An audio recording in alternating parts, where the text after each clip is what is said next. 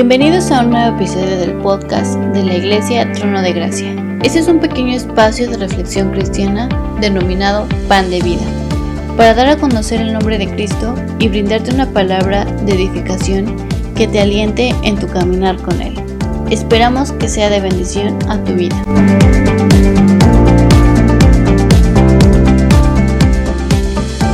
Todos, mi nombre es Yanil y con gusto quisiera compartirles hoy un tema bastante profundo y polémico, pero muy importante, pues algún día todos pasaremos por eso.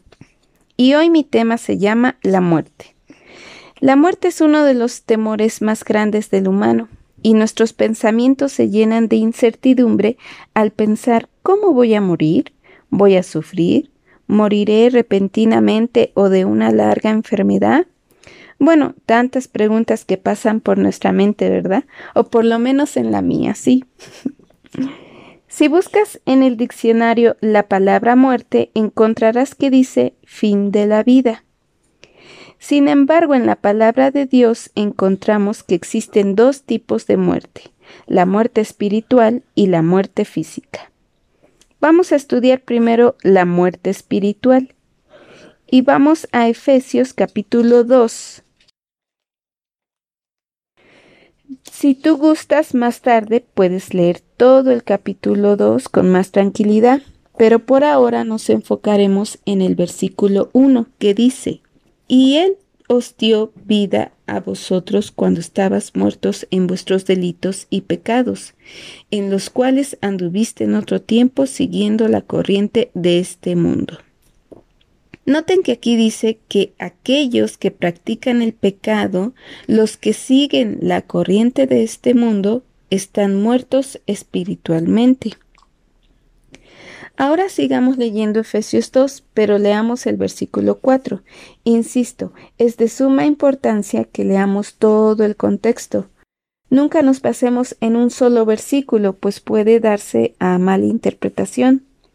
Les recomiendo lean cuidadosamente todo el capítulo 2. Ahora sí vayamos al versículo 4 del 4 al 7. Y dice así, pero Dios que es rico en misericordia por su gran amor con que nos amó, aun estando nosotros muertos en pecados, nos dio vida juntamente con Cristo.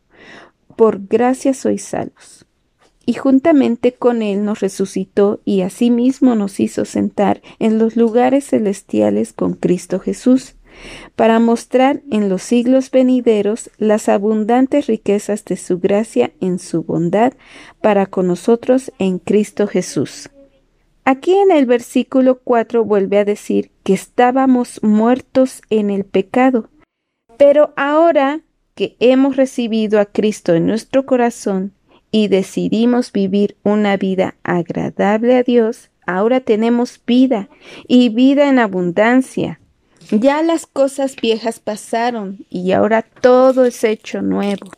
Ahora para confirmar aún más vamos a Colosenses capítulo 2 versículo 13 que dice, y a vosotros, estando muertos en pecados y en la incircuncisión de vuestra carne, os dio vida juntamente con él, perdonándonos todos los pecados.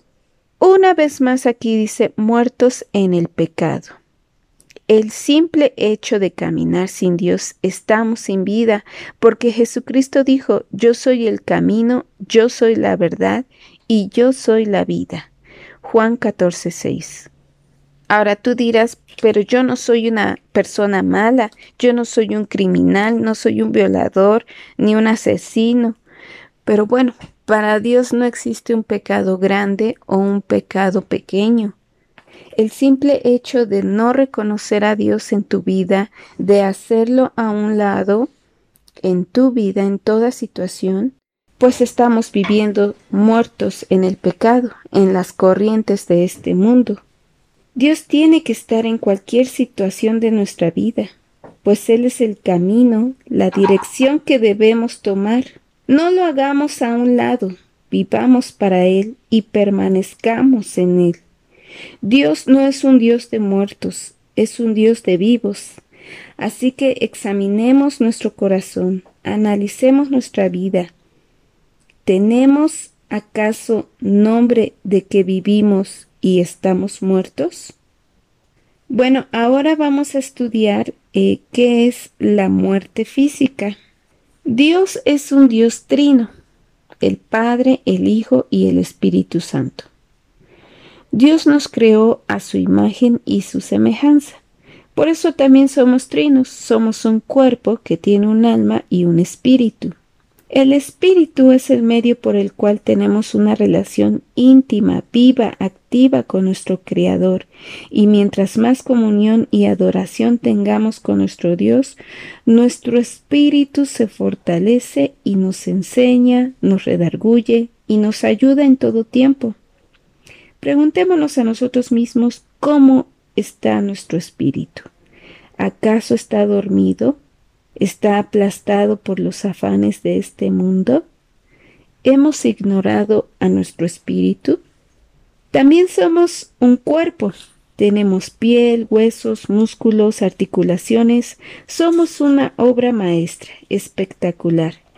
Pero como toda materia en este mundo tiende a descomponerse, de igual modo el cuerpo con el paso de los años se va debilitando hasta morir. Mientras tanto, cuidemos nuestro cuerpo, porque es el templo de Dios. Eso lo podemos ver en Primera de Corintios, capítulo 3, versículo 16. Dice así: ¿No sabéis que sois templo de Dios y que el Espíritu de Dios mora en vosotros? Si alguno destruyere el templo de Dios, Dios le destruirá a él, porque el templo de Dios, el cual sois vosotros, santo es. Cuando tenemos una vida bajo la cobertura de Dios, todo nuestro ser, espíritu, alma y cuerpo es el templo de Dios. He ahí por qué el Señor nos llama su iglesia. No son las paredes, el cemento, los ladrillos. Él mora en nosotros, nosotros somos su iglesia. Así que os ruego por las misericordias de Dios que presente sus cuerpos en sacrificio vivo, santo, agradable a Dios, que es vuestro culto racional. Romanos 12, 1. Y bueno, ya vimos de una manera bastante rápida qué es el espíritu, el cuerpo. Y por último y menos importante, el alma. El alma es la mente, es la voluntad y, es, y son las emociones. Esta es la que va a ser juzgada ya sea para muerte o para vida eterna en Cristo Jesús.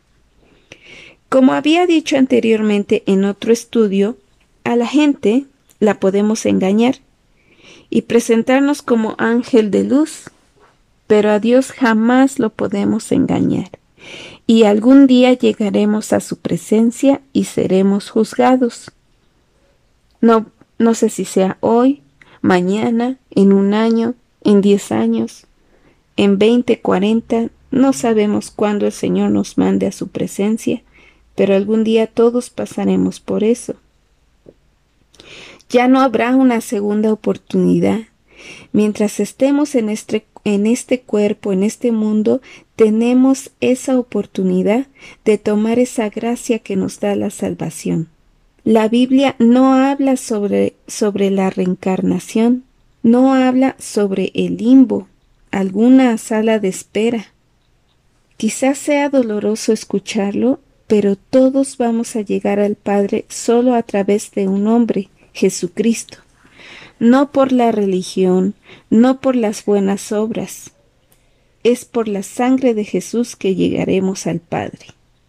La Biblia es muy clara, vamos a Hebreos en capítulo 9, versículo 27.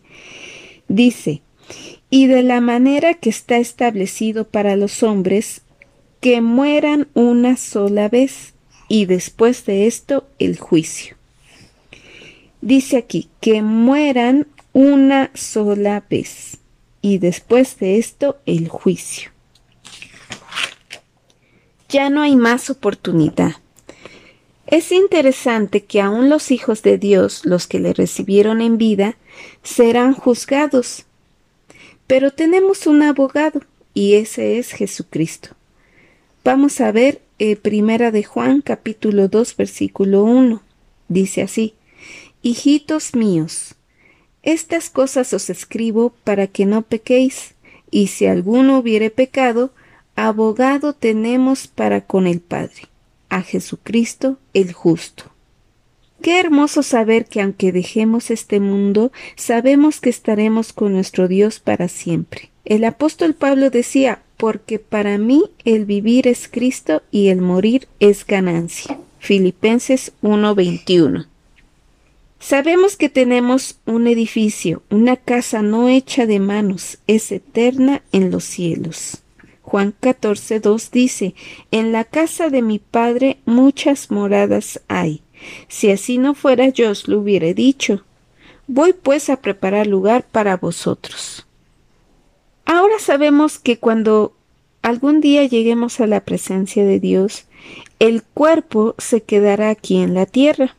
El espíritu volverá a Dios porque a Él le pertenece, y el alma será juzgada. Preguntémonos a nosotros mismos, ¿estamos listos para ese juicio? ¿Tenemos un abogado? Si somos hijos de Dios verdaderamente, ten por seguro que sí tenemos un abogado, Jesucristo el justo. Pero si no has recibido a Cristo en tu vida, si no has decidido caminar con Cristo, ¿quién será tu abogado? En Primera de Tesalonicenses capítulo 5 versículo 23 dice, y el mismo Dios de paz os santifique por completo y todo vuestro ser, espíritu, alma y cuerpo sea guardado irreprensible para la venida de nuestro Señor Jesucristo. Por eso te felicito a ti que me escuchas por tomar una decisión importante, el unirte a este grupo. Sé que quieres conocer más día con día a nuestro Creador. Gracias por tu atención y nos vemos en la próxima emisión de Pan de Vida. Dios con todos. Adiós.